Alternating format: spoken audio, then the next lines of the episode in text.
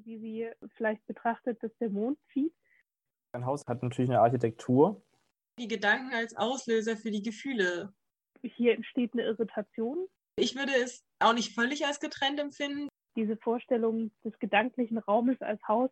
Wieder im, im Sinne von einer sehr engen metaphorischen Target- und Source-Domain-Beziehung. Und guckt quasi nach draußen durchs Fenster den Mond an. Werte Zuhörende, mein Name ist Paul Robert Goss. Ich studiere Lehramt äh, auf Gymnasium Deutsch und Englisch an der Technischen Universität Dresden. Ich begrüße Sie ganz herzlich zu unserem heutigen Podcast und habe die Aufgabe, Sie als Moderator durch unser Programm zu führen und möchte zunächst erstmal meine Mitdiskutierenden sich vorstellen lassen. Hallo, ich bin Antonia Pfitzner. Ich studiere Lehramt für Gymnasien in den Fächern Deutsch und Kunst im vierten Fachsemester. Mein Name ist Barbara Hoffmann. Ich studiere ebenfalls im gymnasialen Lehramt die Fächer Deutsch und Geografie und nunmehr im achten Fachsemester. In unserem Podcast möchten wir uns äh, dem der Theorie der kognitiven Grammatik annähern, insbesondere dem Gegenstand der Metaphern, da ein paar Prämissen vorstellen, dann erklären, wie Metaphern generell funktionieren und dann den Prozess des Conceptual Mappings, einem zentralen Konzept dieser Gegenstände an einem konkreten lyrischen Beispiel exemplifizieren. Also unser Conceptual Mapping daran mal in einer Diskussion darlegen. Und dafür haben wir uns äh, den Song Vater von Soap and Skin rausgesucht, in dem es unter anderem auch um einen prominenten Himmelskörper, nämlich den Mond, gehen wird. Und nun äh, sind Sie erstmal eingeladen, das Lied äh, bitte auf YouTube selbstständig zu hören und dazu auch den Podcast zu pausieren. Nun hatten Sie schon mal die Gelegenheit, das Lied zu hören. Äh, ich hoffe, Sie wurden gut unterhalten und haben aber auch auf der Gefühlsebene einiges äh, mitgenommen. Und Sie werden sicherlich festgestellt haben, dass es einiges an Metaphern in dem Lied zu entdecken gibt. Und bevor wir näher dazu kommen, wollen wir erstmal auf einige Prämissen der kognitiven Grammatiktheorie eingehen. Grundlegend kann man da sagen, dass unsere Sprache ja Ergebnis kultureller Prozesse ist. Diese kulturellen Prozesse sind aber auch an anthropologische Voraussetzungen gebunden, also an den Bedingungen unseres Menschseins an sich, was es logisch macht, dass wir über die Sprache auch wieder Rückschlüsse auf unsere Kultur und unser menschliches Sein und Zusammenleben führen können. Antonia, möchtest du dazu tiefer und näher etwas erläutern? Ja, sehr gern. Also ich würde mich da bei meinen Ausführungen auf Michael Tomasello beziehen, der hier den Menschen auch nochmal als Besonderheit gegenüber Tieren, in seinem Beispiel sind es Affen, äh, herausstellt. Und er stellt in seinen Untersuchungen fest, dass bereits Kinder gemeinsam mit anderen kollektive Ziele entwickeln. Das heißt, in Bezug auf eine Gruppe, dass sich alle Mitglieder diesen Zielen auch kollektiv verpflichtet fühlen. Die Gruppe schafft dafür einen gemeinsamen konzeptuellen Hintergrund, zum Beispiel also gemeinsame symbolische oder institutionelle Realitäten. Das heißt, nach Tomasello, dass diese kindliche Fähigkeit ist, Muster bzw. Schemata zu bilden und diese ist Voraussetzung für den Erwerb von Konstruktionen. Dadurch erhält ein zuvor nicht bedeutungstragendes Ding deontische, also sollende Kraft und Kinder sind letztlich intrinsisch motiviert, sich an diesen kollektiven Aktivitäten zu beteiligen. Ähm, gegenseitige Erwartungen an Verhaltensstandards, wie zum Beispiel soziale Normen, stehen dabei im Zentrum. Ein Nicht-Einhalten dieser Normen kann zu sozialem Ausschluss führen und die Einhaltung der Normen wird damit durch Bestrafung überwacht. Menschen müssen demnach lernen, was von ihnen erwartet wird und dies wird durch die kollektive Aufmerksamkeit, den sogenannten Akteur neutral, gelenkt. Antonia, an dieser Stelle würde ich gerne gleich einhaken wollen mit einem sehr prominenten Konzept Tomasellos, nämlich dem der Joint Attention, also der wechselseitigen Annahme von Intentionalität der Sprachhandlungen, also der wechselseitigen Annahme davon, dass wir schon das Gleiche meinen mögen, was keinesfalls immer der Fall ist, was Kommunikation mit Sicherheit an manchen Stellen etwas reibungsloser funktionieren lässt, sofern wir nicht allzu sehr darüber nachdenken, ob wir das tatsächlich tun. Ja, danke dir, Barbara. Das ist auf jeden Fall ein richtig guter und spannender Einwurf. Genau das ist auch eigentlich das, was Tomasello äh, mit diesem Akteur neutral nochmal äh, konkretisiert hat. Also nach diesem Konzept finden Gruppenaktivitäten bei Menschen in dem sogenannten Wir-Modus statt. Kollektive Aktivitäten stehen also im Zusammenhang mit gesellschaftlichen Rollen. Zur Erfüllung eines gemeinsamen Ziels werden dann Aufgaben verteilt und es existiert ein Verständnis für die Rollen anderer. Es wird sich also gegenseitig geholfen, diese Rollen auch beizubehalten. Dies ermöglicht dann einen Tausch dieser jeweiligen Rollen. Und bereits Kleinkinder im Alter von etwa 18 Monaten sind zu diesem Rollentausch fähig. Im Vergleich äh, von Menschenhand aufgezogene junge Schimpansen sind hingegen nicht dazu fähig, diesen Rollentausch durchzuführen.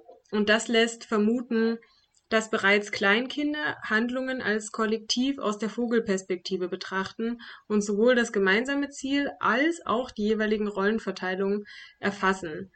Schimpansen fehlt hingegen insbesondere die unabhängige Sichtweise. Also kollektive Handlungen ergeben sich bei Menschen aus einer auch kollektiven Sicht generalisierter Rollen. Und diese Rollen können grundsätzlich von jedem Menschen eines Kollektivs übernommen werden. Diese Gesamtheit der Rollen wird dann eben als der sogenannte Akteur neutral bezeichnet. Liebe Antonia, die Frage der Rollen wird mit Sicherheit zu einem späteren Zeitpunkt noch einmal sehr relevant werden, aber dazu später mehr.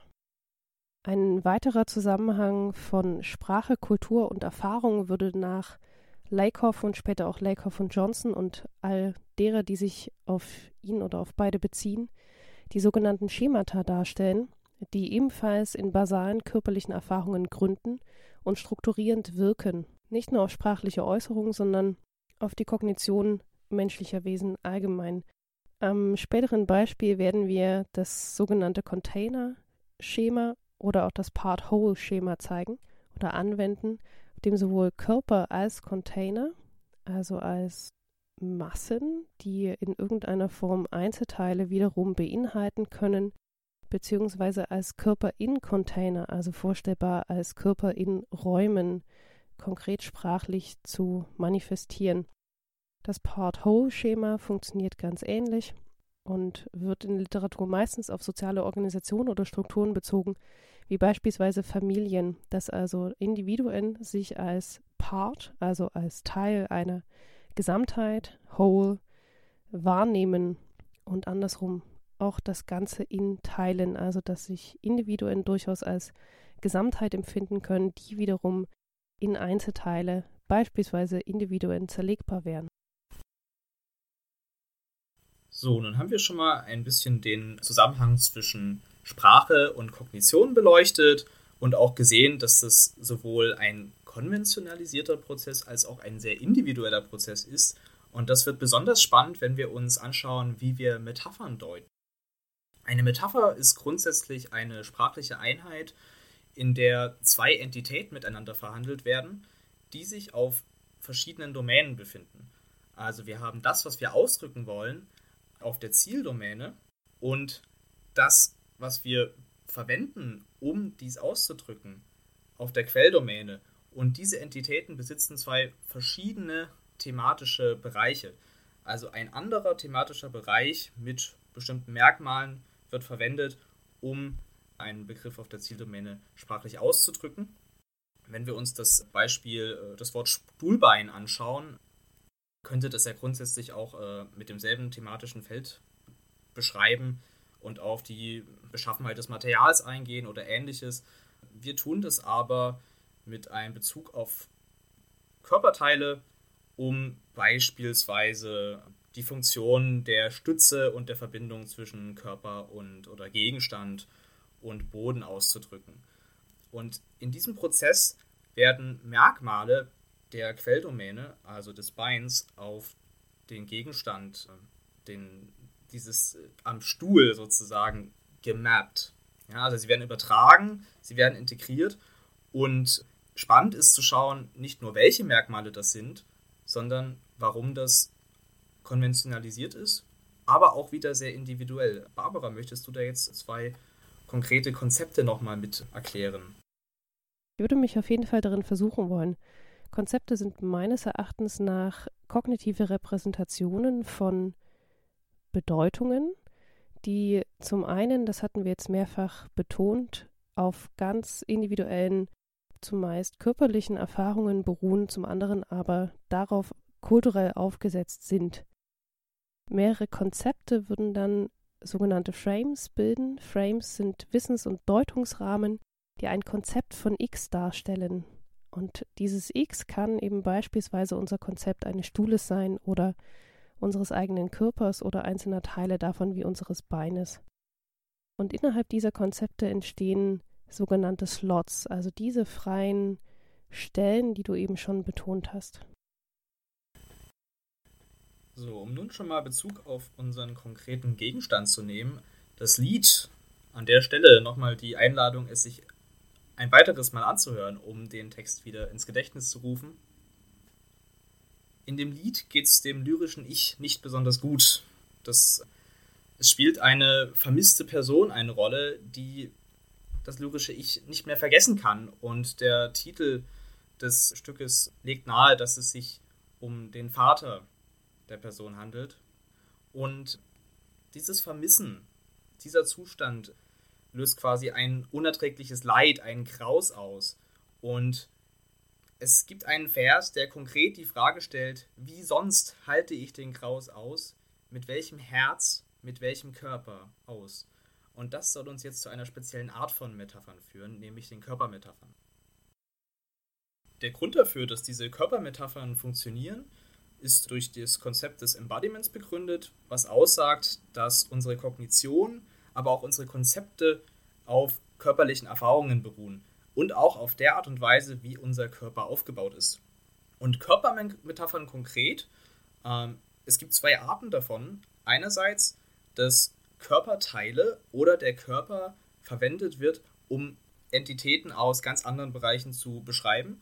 Ja, wenn man zum Beispiel vom Herz Europas spricht, wird also eine, ein räumlicher Bezug, eine Position durch dieses äh, sehr zentrale und wichtige Organs unseres Körpers ausgedrückt oder eben, dass der Körper beschrieben wird als Zieldomäne durch eine Quelldomäne aus einem anderen Bereich. Zum Beispiel, wenn ich sage, dass ich mit der Grippe kämpfe, wird sozusagen der Prozess meines Immunsystems, meine Immunantwort durch einen Begriff aus dem Krieg beschrieben.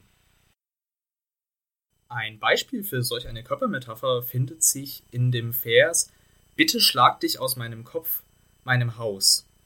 Und das Besondere an diesem Vers ist, dass wir hier eine verfestigte Mehrworteinheit vor uns haben, also ein Idiom, was dadurch besonders ist, dass es immer wieder in einem ähnlichen Kontext verwendet wird. Also es besteht aus mehreren Teilen es ist in der Bedeutung relativ fest und wird immer wieder reproduziert. Und der Grund, warum das funktioniert, liegt im Konzept des Entrenchments, also dass mit einem wiederholten Gebrauch einer sprachlichen Wendung sich das in unser mentales Lexikon quasi eingräbt. Barbara, möchtest du darauf eingehen, was das Besondere an diesem Idiom und vor allem diesem Vers ist?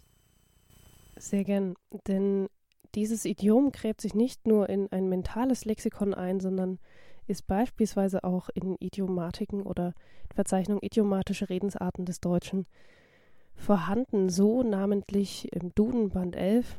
Grundlegender allerdings würde ich noch Röhrig heranziehen wollen, der an zwei Stellen dieses Idiom verzeichnet. Bedauerlicherweise jedoch nicht sonderlich extensiv. Er schreibt beispielsweise äh, unter dem Eintrag des Kopfes, dass die meisten dieser Redensarten, also dieser Körpermetaphern, sich auf den Kopf als Sitz des Verstandes bezögen.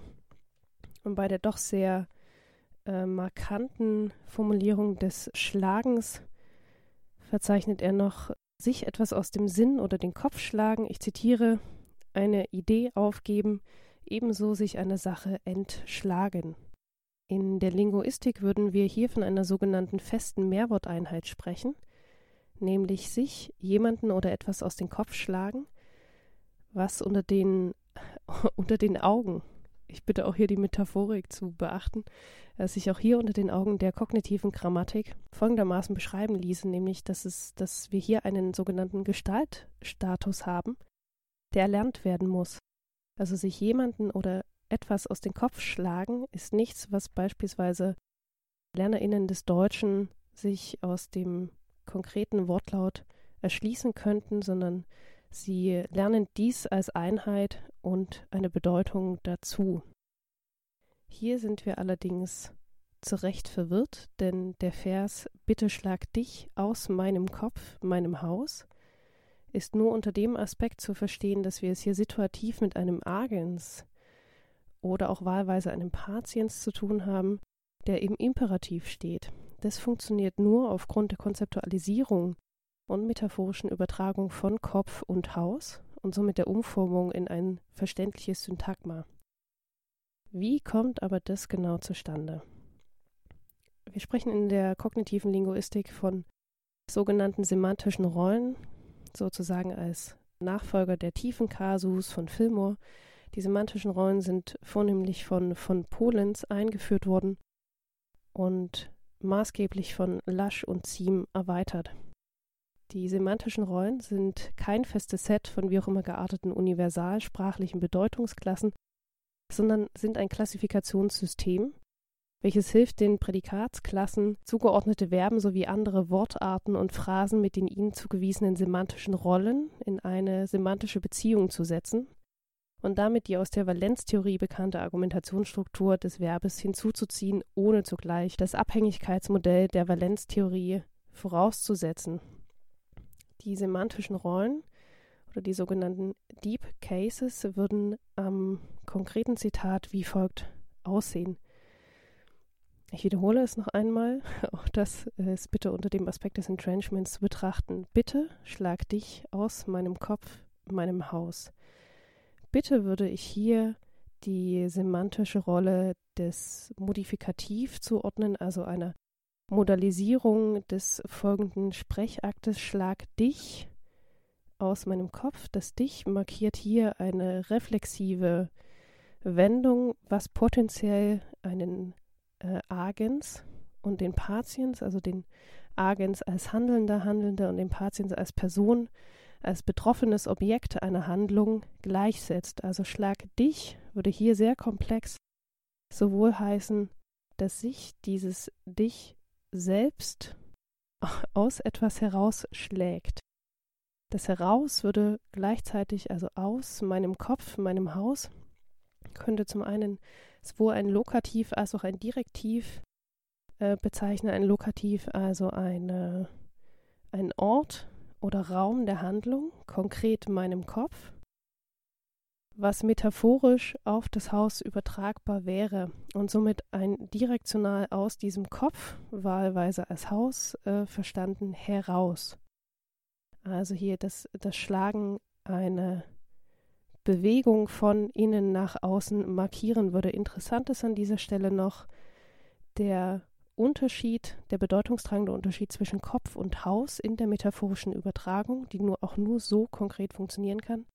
Nämlich der Kopf einmal als Experiencer, also als ähm, Person oder metonymisch Teil einer Person, die einen psychischen Vorgang oder Zustand an sich erfährt. Das funktioniert nur mit einem Kopf, mit einem Haus ist das nicht möglich. Das Haus würde also nur als affiziertes Objekt, also als von einer Handlung oder einem Vorgang betroffene Person oder Sache konzeptualisiert werden können.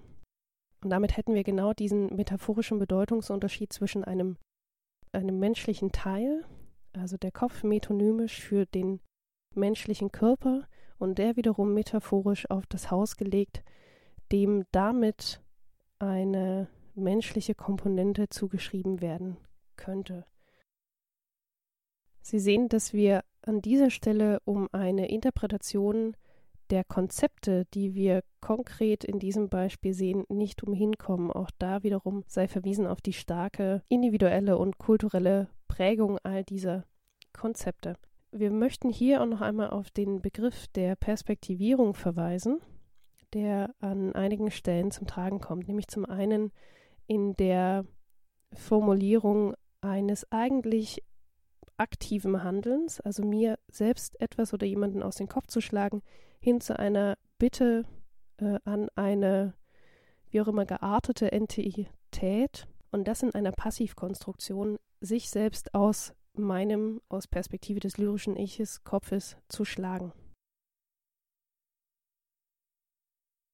Sehr spannend, äh, Barbara, ist an der Stelle vielleicht auch, dass Tomasello glaubt, dass sich der Großteil der syntaktischen Komplexität der Sprache aus dem sozialen Bedürfnis ergibt. Das heißt, spezielle Perspektiven auf eine Situation auszudrücken. Konkret sprachlich würde ich davon ableiten, dass die konkreten Sprechakte Aussagen über den Standpunkt und den sogenannten Wahrnehmungsgegenstandsausschnitt des oder der SprecherInnen geben können. Ja, also an der Stelle könnte äh, unter anderem vielleicht auch argumentiert werden, dass es nach Tomasello zu einer Umverteilung der Rollen kommt. Nimmt man beispielsweise das Vergessen, wird es zu einer kollektiven Aktivität, da Kooperation notwendig ist, um ein gemeinsames Ziel zu erreichen. Die Modalisierung Bitte kann hier als Aufforderung zur Kooperation gelesen werden. Individuelle Normativität einer rationalen Handlung, also zum Beispiel, um x zu erreichen, muss ich y tun und bezogen auf unser Textbeispiel, um dich zu vergessen, muss ich dich mir aus dem Kopf schlagen, wird zu, um x zu erreichen, sollte ich y tun und er, sie oder es z. Wieder auf das Textbeispiel bezogen, um dich zu vergessen, muss ich dich bitten, dass du dich mir aus dem Kopf schlägst. Das Bitten um Hilfe möchte ich vielleicht auch hier nochmal am Verhältnis Kind-Erziehungsberechtigtere nochmal deutlich machen. Tomasello stellt bei seinen Untersuchungen zur Entstehung sozialer Praktiken Folgendes fest. Ein Kind schaut beim Erlernen zu, wie der oder die Erwachsene bei einer Tätigkeit vorgeht und erkennt, wenn Hilfe nötig ist. Daraufhin hilft das Kind aus eigener intrinsischer Motivation heraus. Mit zunehmenden Helfensprozess erkennt das Kind dann im Voraus, wie es helfen kann. Und damit wird eine Tätigkeit zur gemeinsamen Aktivität. Bezogen auf den Songtext kommt es bei der betrachteten Zeile Bitte schlag dich aus meinem Kopf, meinem Haus, damit zu einer Umverteilung der Rollen. Gehen wir jetzt mal davon aus, dass es sich hier um einen Verweis auf den Vater handelt, als lernende, beobachtende Entität, dann steht dieser relativ weit am Anfang des Lernprozesses helfen das eigentlich handlungsfähige lyrische Ich verliert seine Handlungsfähigkeit und bittet um Hilfe. Und spannend ist jetzt, dass diese Umverteilung der Rollen auch Tomasello bei seinen Studien festgestellt hat. Dabei beginnen die Kinder mit zunehmendem Erfahrungsschatz Einfluss darauf zu nehmen, wie der oder die Erwachsene eine Handlung vollführt und beginnen ihn oder sie anzuleiten. Bemerkenswert ist dabei, dass es sich hier um eine Studie an 18 Monate alten Kindern handelt. Es könnte hier bezogen auf unser Songtext-Zitat so interpretiert werden, dass dieses Vorgehen des lyrischen Ichs dazu dient, selbst wieder Teil des Wir-Gefühls, also möglicherweise der Lebenden zu werden. Und dazu gehört, sich anderen, sich von anderen abzugrenzen, die sich mit den Angelegenheiten der Gruppe nicht, wahrscheinlich nicht mehr, da, wie der Text nahelegt, es sich um eine verstorbene Person handelt, die nicht mehr partizipationsfähig ist, äh, auskennt. Der Vers, den wir uns vorhin angeschaut haben, ja, bitte schlag dich aus meinem Kopf, beinhaltet ja noch den Zusatz meinem Haus. Und äh, um da nochmal auf die Körpermetaphern zurückzukommen, ja, wir haben jetzt also äh, einerseits den Kopf als äh, Quelldomäne für die Gedankenwelt des lyrischen Ichs vielleicht äh, innerhalb ähm, dieser verfestigten Mehrworteinheit und dann den Zusatz Haus, wo also dieses architektonische Objekt als Quelldomäne für das Körperteil Kopf steht. Und die Beschreibung, die Auslegung mit Merkmalen, welche Merkmale sich da übertragen lassen, das wollen wir jetzt äh, exemplarisch in einer Diskussion machen. Barbara, an welche Merkmale würdest du denn zuerst denken, wenn es um den Kopf geht? Ich kann mich da natürlich nicht der ja, eigentlich dem Primat äh, der Sinneseindrücke vermutlich der meisten Menschen, nämlich dem Sehen, erwehren. Was ich äh, konkret mit dem Haus durch Fenster in Verbindung bringen würde, darauf würde ich aber gar nicht so stark eingehen wollen. Ich denke also viel mehr an der Möglichkeit oder äh, einer Permeabilität, also von außen nach innen und von innen nach außen dringen zu können. Beispielsweise, ähm, indem ich Essen zu mir nehme, aber auch indem ich eben quasi von innen nach außen schauen kann. Ansonsten ist mein Kopf eher etwas recht Abgeschlossenes, was ich als, was ich entweder als relativ ungefüllt oder als übervoll wahrnehme. Ja, ich würde mich da auch gleich mal einschalten und in dem Punkt äh, Barbara auch zustimmen. Ich habe gerade nebenbei mal die Konkurrenzen, also die gemeinsam auftretenden sprachlichen Einheiten in einem Satz zu Kopf nachgeschlagen und habe hier einerseits natürlich Anhaltspunkte gefunden, die auch den Eindrücken Barbaras zustimmen würden, also den Kopf äh, in Bezug auf das Genitivattribut mit äh, Betrachter kombiniert. Andererseits, äh, was ich auch noch als sehr interessant empfinde, ist, dass hier Kopf in Bezug auf das Adjektivattribut mit klug, kühl zum Beispiel assoziiert wird. Und noch eine sehr spannende Konkurrenz, die ich hier gerade dazu gefunden habe, ist äh, die Assoziation mit Kopf und Dach, was uns vielleicht auch in gewisser Weise auf das Haus verweist, was dann im Anschluss Teil der hier aufgegriffenen und ein bisschen abgeänderten Redewendung vorkommt. Ähm, Antonia, könntest du noch ein bisschen beschreiben, wie du die Komponente Dach da vielleicht noch äh, in Bezug auf das lyrische Ich auslegen würdest? Ja, das ist äh, eine gute Frage. Ich hätte jetzt den Kopf oder ich könnte mir jetzt den Kopf hier vorstellen, vielleicht als natürlich, im, wenn man vom stehenden äh, Subjekt ausgeht, als oberer Bereich, wie Barbara auch schon gesagt hat, als etwas, das abschließt und das Dach somit eben auch als von oben gesehener Abschluss des Hauses und dass darüber vielleicht eine gewisse Assoziation geschaffen wird von dem lyrischen Ich, was in gewisser Weise äh, Kopf und Haus hier metaphorisch auch auf einer, auf einer Ebene gleichsetzt. Da würde mich allerdings auch interessieren, wie ihr das seht. Also eine Ähnlichkeit würde ich durchaus auch der Beschaffenheit des Kopfes als feste Entität durch den Schädel und die bauliche Substanz eines Hauses, also durch beispielsweise Mauerwerk oder eben dann auch eine Überdachung ziehen wollen, was den, was das Moment des Schlagens oder Herausschlagens doch eine, eine große Aggressivität oder, oder eine große Macht verleiht, indem das Herausschlagen bei einem Hause vielleicht noch nicht derart äh, existenziell wahrgenommen wird wie aus einem Kopf. Und dass durch diese Bedeutungsübertragung zum einen die Festigkeit ein Schlagen erst voraussetzt, wenn ich nicht durch ähm, so etwas wie bauliche Einheiten wie Türen oder Fenster vielleicht das Augen oder Mund heraustragen kann, sondern möglicherweise durch die oder sich die Leiterfahrung auch darin manifestiert, sich aus diesem Festen herausschlagen zu müssen, beziehungsweise wie du das schon weiter ausgeführt hattest, ähm, darum bitten zu müssen, weil äh, das lyrische Ich dazu alleine vielleicht nicht mehr in der Lage ist. Ich würde an dieser Stelle auch danach fragen wollen, ob diese weitere Entität ein gebetener Gast ist oder nicht. Wie steht ihr dazu? Wie verhält sich das in Bezug auf das Bild des Hauses? In Bezug auf das Bild des Hauses ähm, ist es sehr schwierig. Einerseits äh, hat das Haus ja auch für mich immer ein sehr, eine sehr intime Bedeutung, eine Bedeutung eines Rückzugsorts. Und wenn eine Person sich in meinem Kopf, meinem Haus befindet, heißt das natürlich, dass sie mir mal sehr wichtig war. Sonst hätte ich auch gar keine Schwierigkeiten, äh, diese Person aus meinem Kopf rauszubekommen oder wäre davon abhängig, dass sich die Person selbst herausschlägt. Ähm, es ist unbeantwortet, ob dieser Zustand immer noch so gewollt ist, dass die Person sich immer noch in meinem Kopf, in meiner Gedankenwelt aufhält. Ähm, und ob das wirklich auch offensichtlich und äh, ehrlich im Liedtext dargelegt ist oder ob wir das nur irgendwie deuten und implizieren können.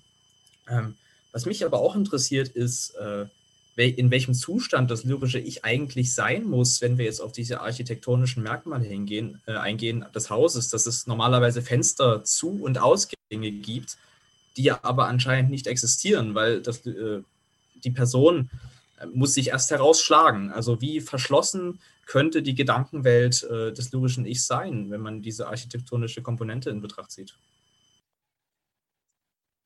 Ähm, du deutest ja hier auch schon vielleicht gerade eine Art depressive Stimmung des lyrischen Ichs an, oder so hätte ich dich zumindest gerade verstanden. Und ich würde dem von meinem Gefühl her auch durchaus zustimmen. Dieses Schlagen hat unter dem Aspekt oder unter dem diesem Blickpunkt ähm, ja fast schon etwas, das dazu führt, dass dann Mauern auch durchbrochen werden und aufgerissen werden und vielleicht auch durch dieses Vertreiben diese, dieser Entität ähm, und durch dieses Einreißen der Mauern, indem es ja aus diesem Hausbild vielleicht auch hinaus katapultiert wird, äh, dass dadurch einfach neue Möglichkeiten für das lyrische Ich entstehen, dass wieder vielleicht Licht in das Haus hineindringt und dass es da einfach auch sich selbst wieder mehr Ausgangspunkte, vielleicht auch, wie ich es ja vorhin schon mal angemerkt hatte, in Richtung Gesellschaft ähm, ermöglicht. Das ist eine Perspektive. Die andere ist natürlich, dass bei diesem Prozess des Rausschlagens äh, Löcher im Haus entstehen ja, was ja auch irgendwie diesen Rückzugsort äh, massiv beschädigt. Ähm, und darüber könnte man auch wieder einen, einen Bezug, ein, ein Merkmal, einen Merkmalsbezug ziehen. Wenn ich mir was aus meinem Kopf schlage, hinterlässt das vielleicht immer Löcher und Lücken, die mich irgendwie beschädigen können. Oder sie öffnen den Raum für was Neues. Genau diese Ambivalenz finde ich sehr spannend. Denn wir haben hier nicht nur eine, eine Einbrechung der, der Lichtmetaphorik wortwörtlich, sondern eben auch die andere Seite, dass all das immer mit Schmerzen verbunden ist. Ich würde gerne noch eine weitere Komponente mit hinzuziehen, nämlich die, dass sprachlich und kognitiv zeitliche Relationen immer auch konkret räumlich konstruiert sind oder konzeptualisiert sind. Das heißt, dass durch diese Bewegung von einem Innen nach zu einem Außen, durch das aus dem Kopf oder dem Haus schlagen, durchaus äh, Zeit vergehen muss. Also dass hier die Komponente der, des vielleicht Abwartens oder des Ausharrens, des Ertragens auch eines gewissen Zeitraumes konkret räumlich konzeptualisiert ist. Zum Thema räumlich. Ähm Habt ihr eine Idee, was wir daraus machen, aus der Eigenschaft, dass Häuser aus mehreren Räumen bestehen und wie man das auf das Konzept Kopf oder vielleicht Gedankenwelt anwenden könnte? Naja, vielleicht könnte man es ja so betrachten, dass natürlich auch die Gedankenwelt in irgendeiner Weise räumlich situiert sein kann und gerade mit dem Aspekt äh, der Zeitlichkeit, den Barbara gerade nochmal angesprochen hat, äh, habe ich gerade auch noch daran gedacht, dass es ja auch bestimmte Gedanken gibt und bestimmte, vielleicht auch bestimmte Gefühle oder Empfindungen, die mit diesen Gedanken dann auch verknüpft sind, ähm, die sich in Bezug auf die Lebenszeit auch beziehen. Also gewisse Erfahrungen, wie sie zum Beispiel das lyrische Ich hier gemacht zu haben scheinen, äh, treten in bestimmten Lebensphasen ein. Und diese Gefühle oder diese, diese Emotionen, die das lyrische Ich dann hier beschreibt, ähm, passen eben genau zu dieser Lebensphase und sind vielleicht auch dann eher nachvollziehbar für Menschen, die diese Lebensphase kennen oder sich aufgrund persönlicher Erfahrungen oder Denkräume sich in diese Perspektive auch hineinversetzen können. Ich würde gerne noch einmal auf deine Frage zurückkommen, Paul. Für mich ist tatsächlich weniger relevant, dass äh, die bauliche Substanz Haus üblicherweise durch mehrere Zimmer gegliedert oder charakterisiert ist. Weil für mich in diesem konkreten Textbeispiel die zum einen die Bewegung, zum anderen aber diese Gleichzeitigkeit von Überfülle, vielleicht an äh, Bedrängtheit oder an ähm, Schmerz, gleichzeitig aber auch diese Leere zentral ist. Also diese Leere durch die Abwesenheit einer Person, die aber gerade durch die Überfülle und Aufdringlichkeit der Gedanken an diese geprägt ist. Für mich ist das also hier weniger tatsächlich ein, ähm, ein Schema, das noch einmal untergliedert, untergliedert äh, werden könnte, sondern ein Schema, das sich einfach durch äh, einen Raum auszeichnet, der entweder vollends gefüllt oder doch vollends leer ist und das zu, zur gleichen Zeit. Macht das nicht auch darauf aufmerksam, wie lässig eigentlich in unserer Gesellschaft mit äh, diesem Phraseologismus Schlag dir etwas aus dem Kopf umgegangen wird, wenn das ähm, eigentlich oft so starke Gefühle, Verlustängste und ähm, nicht gar Depressionen äh, vielleicht eine Rolle spielen. Wir haben es an dieser Stelle mit einer Phrase zu tun, also mit etwas, was üblicherweise aufgrund des Entrenchments nicht weiter hinterfragt wird. Das, was wir also hier machen, ist durchaus nichts, was im üblichen Sprachgebrauch vermutlich funktionsfähig wäre oder einer gesellschaftlichen, äh, gesellschaftsfähigen Kommunikation und in den meisten Fällen eher abträglich denn zuträglich wäre. Aber auch das würde ich unter dem Aspekt der Betrachtung von Lyrik äh, fassen wollen, dass wir eben an dieser Stelle einmal keine Alltagssprache ins Auge fassen, ja, sondern eben konkret einen sehr artifiziell überprägten Text mit äh, in der Literaturwissenschaft würde man vielleicht sagen, mit sogenannten kühnen Metaphern, also mit konkret sehr ausgestalteter Sprache, die eben bewusst von Alltagssprache abweicht, wie eben in unserem Beispiel.